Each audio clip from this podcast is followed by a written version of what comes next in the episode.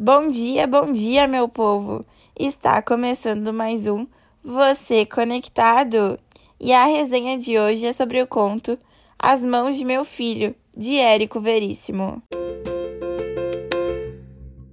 Todo o poder de observação, a habilidade de construção e as delicadezas de tonalidade que Érico Veríssimo expressa questões sociais estão presentes nesse feito, publicado em 1942.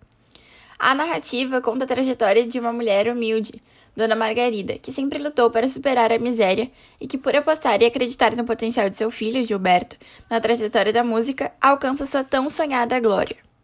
A ausência do pai do garoto, inocêndio, alcoólatra e sem perspectiva de futuro, gera conflitos na narrativa.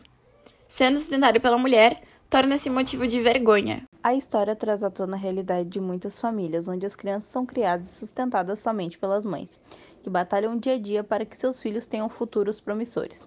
Na narrativa, Bentinho reconhece as ações de sua mãe e agradece demais por todo o esforço dela, enunciando em certa parte do conto.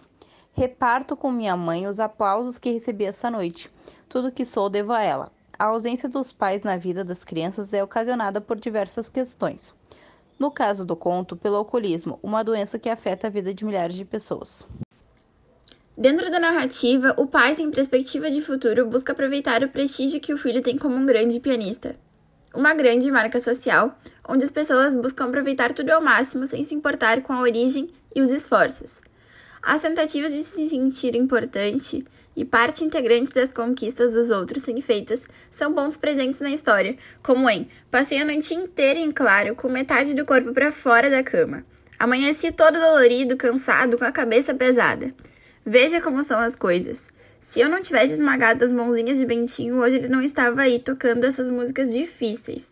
Não podia ser o artista que é. O brilhante Érico Veríssimo retrata um dilema familiar com muita clareza e torna o conto um grande exemplo de crescimento social.